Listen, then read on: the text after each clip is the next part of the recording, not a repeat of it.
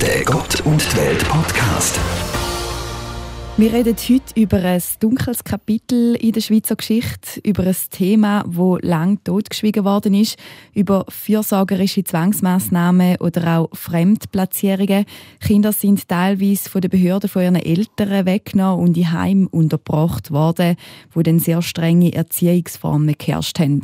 Und das bis 1981. Ich bin Lara Abderhalde, Journalistin bei FM1. Und ich bin die Ines Schaberger, Religionspädagogin und Journalistin, Bistum St. Gallen. Einer, der genau das erlebt hat, wovon du, Lara, gerade gesprochen hast, das ist der Werner Führer.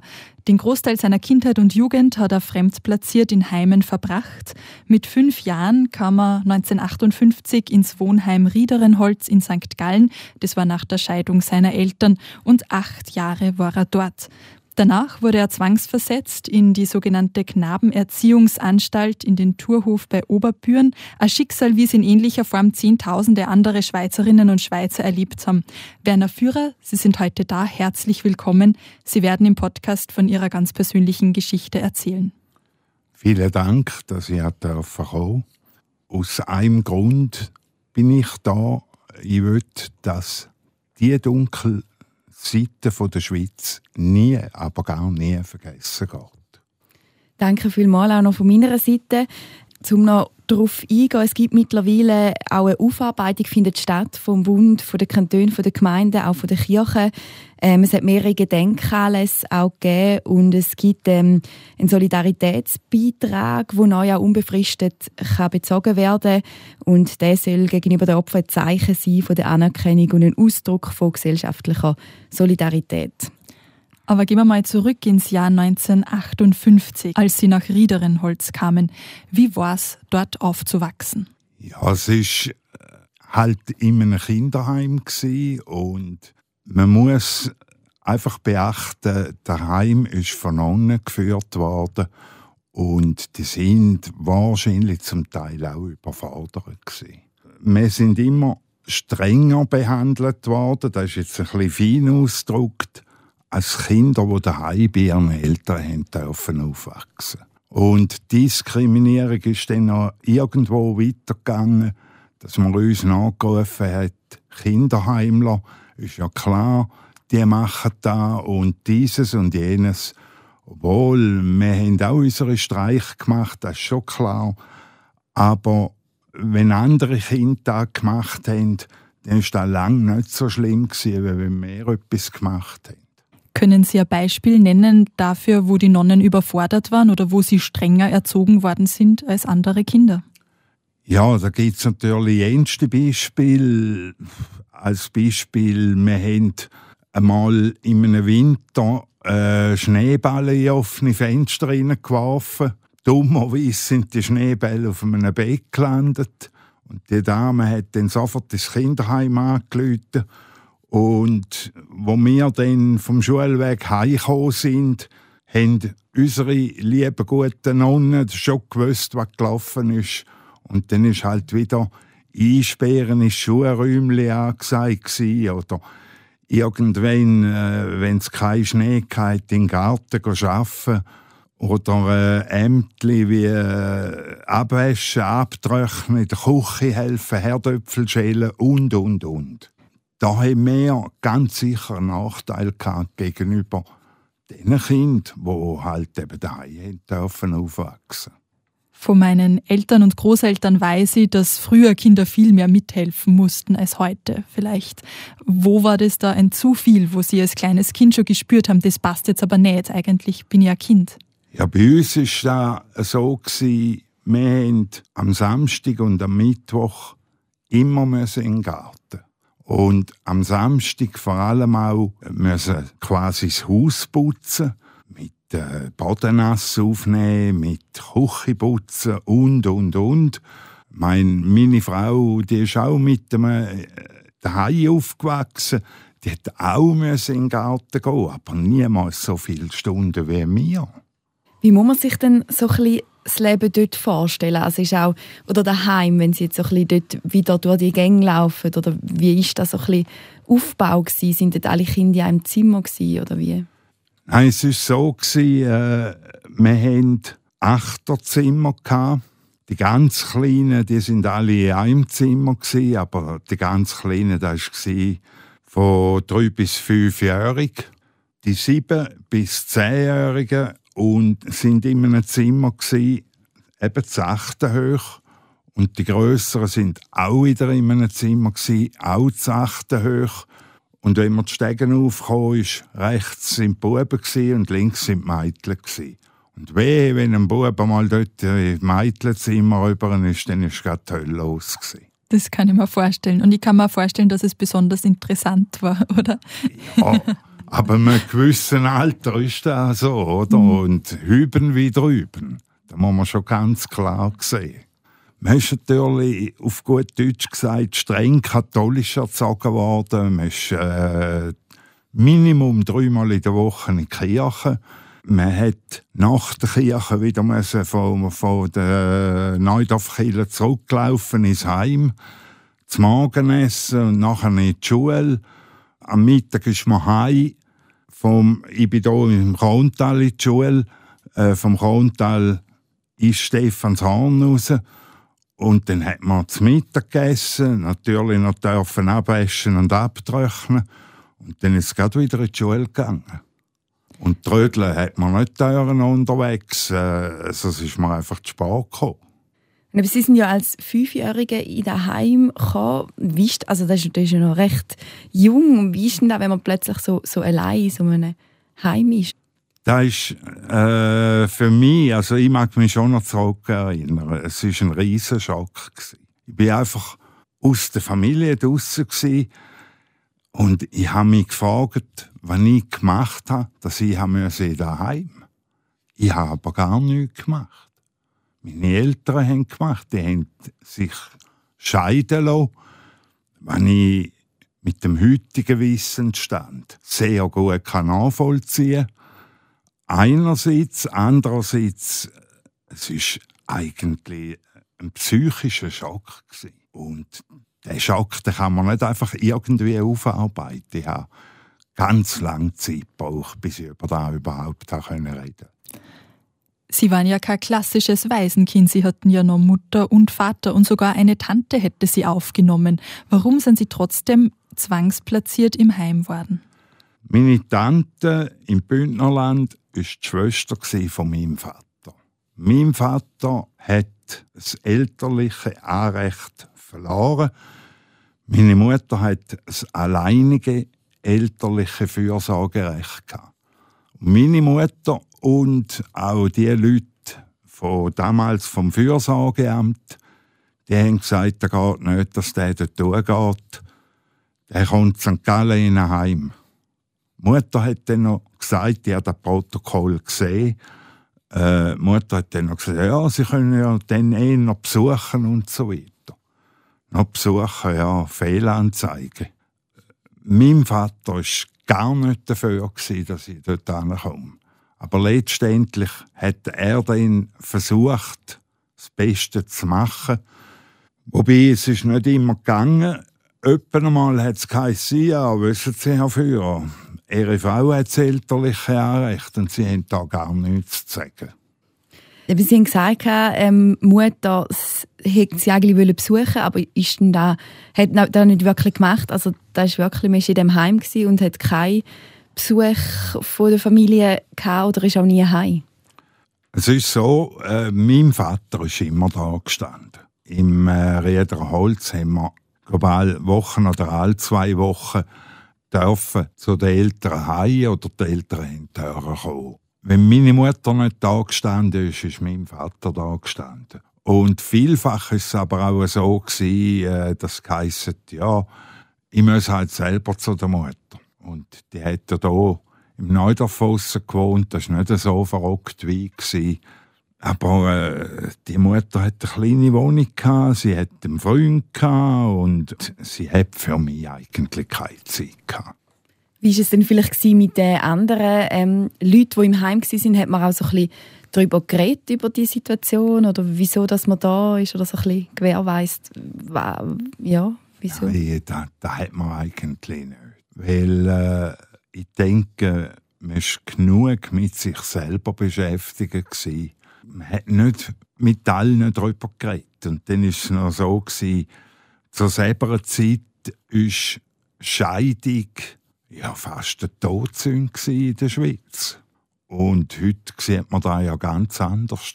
Und auch das Recht eines Vaters auf das Kind oder dass auch ein Vater ein Sorgerecht bekommen könnte, kann ich mir vorstellen, war damals noch gar nicht so. Nein, das war gar kein Thema. Mhm. Oder mein Vater hat einfach müssen die Alimenten abdrucken und das war für damalige Verhältnis deftig 300 Franken. Und, und er hat da immer schön eingezahlt. Aber ich habe nie etwas gesehen davon. Oder? Weil ich kann nicht sagen, wo das Geld geflossen ist. Aber vermutlich, das ist hypothetisch, hat meine Mutter das Geld gebraucht für sich. Sie haben schon gesagt, in den Akten haben Sie nachgelesen, also Sie haben auch die Akten über sich selbst verlangt. Was haben Sie da drin noch entdeckt, was besonders überraschend oder schockierend war für Sie? Ja, eigentlich nicht wahnsinnig viel. Das meiste habe ich gewusst. Oder ich habe dann einfach noch gesehen, was abgegangen ist, als ich äh, 13 geworden bin, wo der Sprung ist von der sechsten Klasse in die Sekundar- bzw. in die Realschule. Dort mal Abschlussklasse.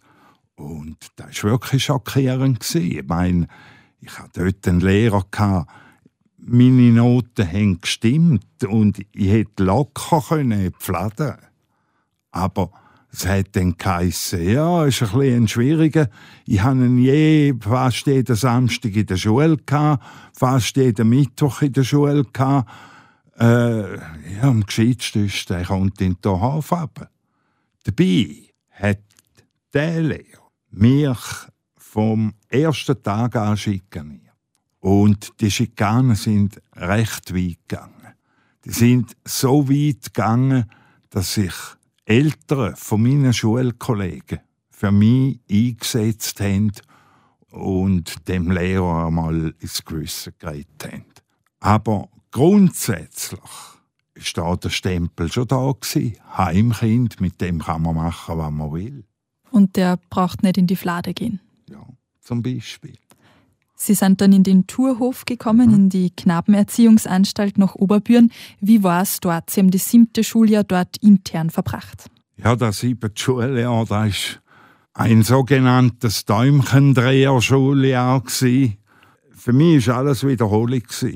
Und sogar dort haben den Pater sie gesehen, dass ich eine Art müsste die Sekundarschule. Ich habe dann auch die Aufnahmeprüfung gemacht, Sekundarschule Niederutzwil, und bin dort problemlos angekommen. Was mich dort aufgestellt hat, in der Schulklasse selber, bin ich als vollwertiges Mitglied von der, von der Gesellschaft anerkannt gewesen.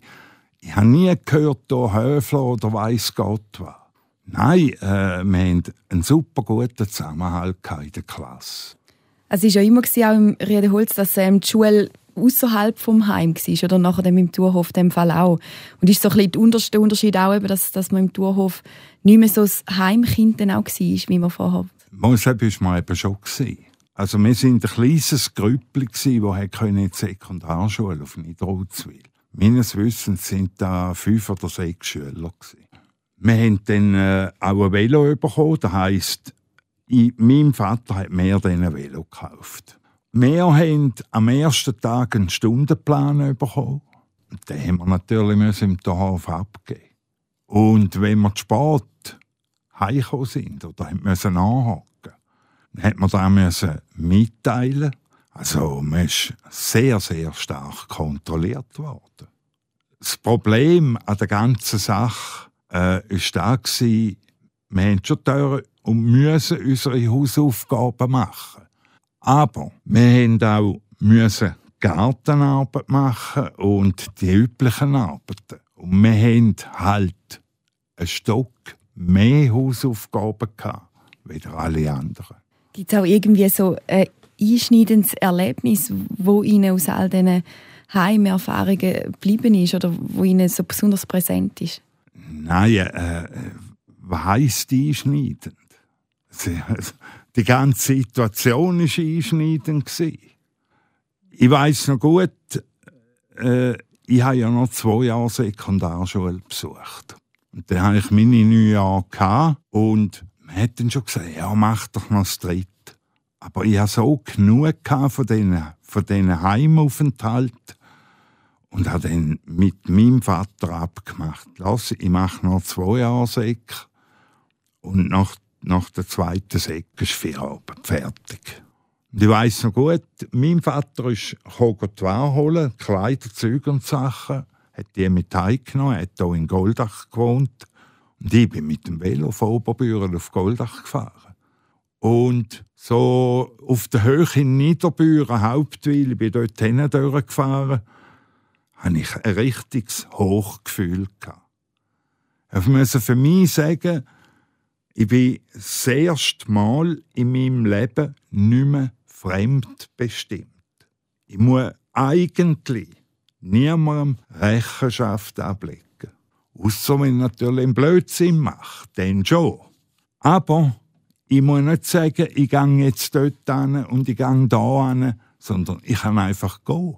Ein großes Freiheitsgefühl, stelle ja, ich mir vor. Fall, ja. Und ein Glücksgefühl. Ja, dann habe ich den ersten wieder erlebt, wo mein Sohn auf die Welt gekommen ist.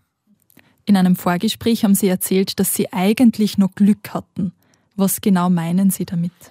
Schauen Sie, in diesen Heim hat man A. sexuellen Missbrauch gehabt, B. Medikamentenversuche, andere Versuche, dann Prügeln bis zum Abwinken und, und, und. Ich hatte in dem Sinn Glück gehabt, dass ich keinen sexuellen Missbrauch erlebt habe keine Medikamentenversuche und so weiter. Aber geschlagen worden sind Aber Sie? Prügeln, einsperren, äh, die ganze Litanei. Und was mir dann eben auch zu denken gegeben hat, ist da, oder? Im Dorf, wenn einer dann ab ist, also Kurve gemacht hat oder eben auf der Zappel ist, dann hat es geheissen, kurze Hosen anlegen, in Gang rausknüllen auf den Sisalteppich und siebenmal gegrüßt seist du Maria und zwanzigmal Vater unser und so Zeug beten, dass der auch wieder zurückkommt. Und wenn der wieder zurückgekommen ist, hat man einen Kahl geschoren, hat ihn eingesperrt und hat ihn prügelt. Und wenn er wieder gegangen ist, dann hat man es gleich wieder gemacht. Und wenn er das dritte Mal gegangen ist, hat man ihn entweder auf Fishing oder im Platana auf. Das heisst, man hat über die Kinder und Jugendlichen sehr willkürlich bestimmt. Was mir auch gestunken hat, die Kollektivstrafe. Oder wenn einer etwas falsch gemacht hat, dann alle müssen daran glauben. Ich habe einen ausgeprägten Gerechtigkeitssinn ich denke auch, äh, dass das von dem her kommt, mit diesen Kollektivstrafen. Was ich so schrecklich finde, ist, dass zu der psychischen und physischen Gewalt auch noch dieser spirituelle Missbrauch dazu kam. Also diese Verquickung mit Religion und mit, dass man jetzt dafür beten muss, dass der Kollege wieder zurückkommt. Ganz, ganz schrecklich. Ja, ich habe einfach dort ein gewisses inneres Problem bekommen in der Bibel steht ja, äh, der Jesus sagt ja, lasset die Kinder zu mir kommen. Und dann erwart, habe ich erwartet, dass ein Seelsorger oder ein Nonne nach dem auch lebt. Aber das war leider nicht der Fall. Und da hat bei mir schon die ersten Zweifel gegeben. Und die Zweifel sind sehr früh gekommen. Also fünfte, sechste Klasse, ich mehr müssen sagen, was soll da? Im Dorf war es ja noch viel ausgeprägter. Gewesen. Dort haben wir noch eine eigene Kapelle. Gehabt. Dort ist es auch, äh, je nach Jahreszeit, manchmal vier, fünf Mal oder sechs Mal in der Woche, äh, hat man müssen in die Messe. Und es war ein Müsse, nicht ein Dürfen. Ich denke, das hat mich auch gegenüber dem Katholizismus, dem Klerus, sehr skeptisch gemacht. Das kann ich mir gut vorstellen. Und es ist ja was, was die Ordensgemeinschaften, die solche Heime geführt haben, jetzt gut aufarbeiten müssen und auch tun. Also ich habe den Palutiner Provinzial äh, dazu befragt und er hat gesagt, sie haben alle Akten weitergegeben, ähm, auch an St. Gallen, damit das lückenlos aufgearbeitet werden kann. Und auch die Schwester Rito Lachmann, die früher im, in der Provinzleitung Schweiz tätig war, der Ingebohler Schwestern, wo sie im ersten Heim waren, die meinte, das hat sie ihre ganze Amtszeit begleitet. Das, ja. Ja, ich meine, von den Ingebohler Schwestern, da hat man Gesamtschweiz, also ganze Deutschschweiz gehört. Im Luzernischen, im Bernbiet, überall äh, sind die Ingebohler Schwestern gewesen. Aber ich muss auch ganz klar sagen, ich sage nicht, alle sind schlecht gewesen. Nur ist es so gewesen, wenn ich in der Schule ein Problem hatte, dann hat es halt geheissen, muss selber lösen. Oder? Ich konnte nicht können, wie meine Mitschüler zum Mami oder zum Papi gehen. Ich mit meinem Vater haben wir schon reden aber er hätte ja auch nicht viel können bewirken Wie ist es denn nachher weitergegangen, nachdem Sie eben dann, ähm, einen Job dann auch angefangen haben? Oder? Also mein Vater hat mir die Lehrstelle gesucht. Und ich muss auch da sagen, das, das Gespräch vor dem Schulabschluss mit dem Berufsberater, wenn ich da heute rückwirkend zurückverfolge, das war eine Farce. Ich wollte eigentlich Dekorateur lernen. Ich hatte auch die Fähigkeiten dazu. Und habe nicht dürfen. Hat dann geheißen, du hast noch zwei, zwei Jahre Säck. Du kannst Verkäufer lernen. Das war etwas Gespräch mit dem Berufsberater. Andererseits war mein Freiheitsdrang so groß gewesen, dass ich sagen musste nein, ich kann nicht in einem Laden reinstehen und versuchen. Und ich bin dann sehr früh, mit 20, bin ich in Aussendienst. Und habe dort Kleider verkauft, bis zum geht nicht mehr. Und dann irgendwann habe ich meine Frau kennengelernt, bin ich ein sesshafter geworden. Und habe dann drei Jahre lang Auto verkauft. Und dann hat es mich wieder rausgezogen bin ich elf Jahre wieder draußen gewesen, wieder drei Jahre im Autoverkauf, nachher wieder raus, weil es ist nicht anders gegangen. Ich, ich musste raus. Also der Freiheitsdrang zieht ja. sich durch. Ja. Sie haben erzählt, Sie haben Ihre Frau kennengelernt, Sie haben zwei Kinder bekommen. Wie hat Ihre Kindheit und Jugend Ihre Ehe und Ihr Familienleben später beeinflusst? Ja, ich habe öppen mal an mir selber zweifelt, ob ich überhaupt beziehungsfähig bin. Und ich muss sagen, meine Frau hat mir da sehr viel geholfen. Wir haben zwei Kinder, die haben beide jetzt ihre eigene Familie. Aber der Zusammenhalt bei uns intern in der Familie, der ist nach wie vor geblieben. Es ist vielleicht irgendwie wie ein Lebensziel von mir, dass ich mal eine eigene Familie will. Und da haben wir angebracht. Gut, da braucht ja nicht nur eins allein, da braucht immer zwei. Wussten Ihre Kinder davon, was Sie erlebt haben in den Heimen? Meine Kinder haben da lange nicht gewusst. Und ich glaube, meine Tochter weiß es heute noch nicht. Mein Sohn ist dann per Zufall einmal auf eine Internetseite geraten und hat gesehen, dass ich dort am 21. September letztes Jahr an dieser Gedenkveranstaltung quasi eine tragende Rolle gespielt habe. Und der hat es dann genau wissen. Wir sind dann letztes Jahr am Abend miteinander zu Nacht essen und dann haben wir ganz lang geredet. Ihm sein Kommentar war dann, jetzt wird mir eigentlich vieles klar. Das war nicht positiv, nicht negativ gemeint, sondern er hat wahrscheinlich, ich meine, er ist jetzt auch in einem guten Alter, hat wahrscheinlich gelernt zu verstehen, wenn ich vielleicht ihm gegenüber für Fehler gemacht habe. Das erachte ich als sehr, sehr gut. Wann hätten Sie persönlich angefangen, über das zu reden? Also, ist denn das schon ziemlich nach dieser Zeit in der Heim oder wann haben Sie sich mit dem konfrontiert? Das Problem war, ich habe eigentlich nie gross darüber geredet. intern in der Familie haben alle gewusst, dass ich in einem Kinderheim aufgewachsen bin, meine Frau eh auch, weil äh, sie ist auch im Neudorf aufgewachsen, sie ist auch mit Kind aus dem Kinderheim mit der Schule, meine Frau ist zwei Jahre jünger, aber grundsätzlich äh, damit richtig wieder an, angefangen befassen, habe ich mich, als ich angefragt worden bin, ob ich an dieser Gedenkveranstaltung mitmachen würde. Also erst vor einem Jahr oder ein bisschen mehr ja, als einem schon, Jahr. schon mehr zurück. Ich habe mir dort auch sehr viel Gedanken gemacht und habe dann müssen sagen, mal, ich mache das. Weil das Problem ist da, viele Leute, die heute erwachsen sind, die schwierige Jugend hatten in den Heim, die können und wollen nicht darüber reden. Aber andererseits ist es mein Bedürfnis, dass es da ganz klar gesagt wird, die Schweiz hat einen riesen Fehler gemacht. Ich mache nicht den heutigen Politikern einen Vorwurf. Die können ja nichts dafür, für das, was ihre Vorgänger auf gut Deutsch gesagt verbrochen haben. Und die Vorgänger, die da alles veranstaltet haben, die sind heute alle nicht mehr oben.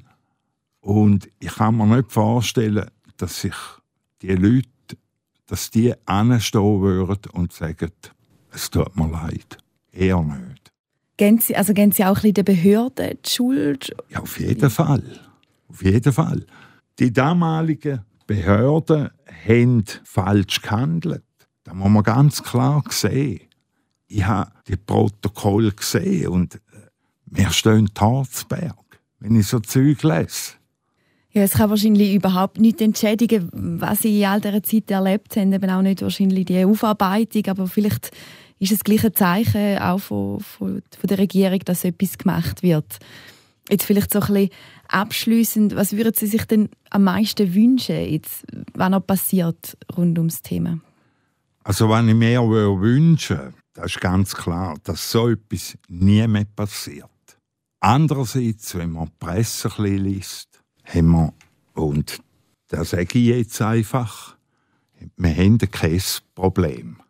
Und die Leute von der KESP, die sollten sich einmal in die Lage versetzen von diesen Kindern, die es von den Eltern wegnehmen und den Eltern nicht mehr geben wollen. Klar, jetzt kommt natürlich wieder da, ja, das passiert nicht ohne Grund. Das ist schon klar. Aber ein Nachbar muss noch anrufen, die brüllen den ganzen Tag, dann steht schon jemand da. Und so etwas darf einfach, wie da passiert ist, nie mehr, aber gar nie mehr passieren. Und ganz wichtig, wenn es einen Zweifelsfall gibt, dann muss man aufs Kind lassen. Und nicht auf den Vater, nicht auf die Mutter und schon gar nicht auf den Lehrer oder wer auch immer.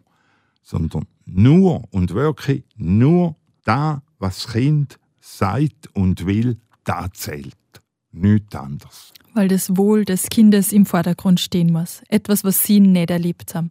Ja. Vielen herzlichen Dank, dass Sie so offen und ehrlich Ihre Geschichte erzählt haben, damit vielleicht auch anderen Betroffenen Mut gemacht haben, selber darüber zu sprechen.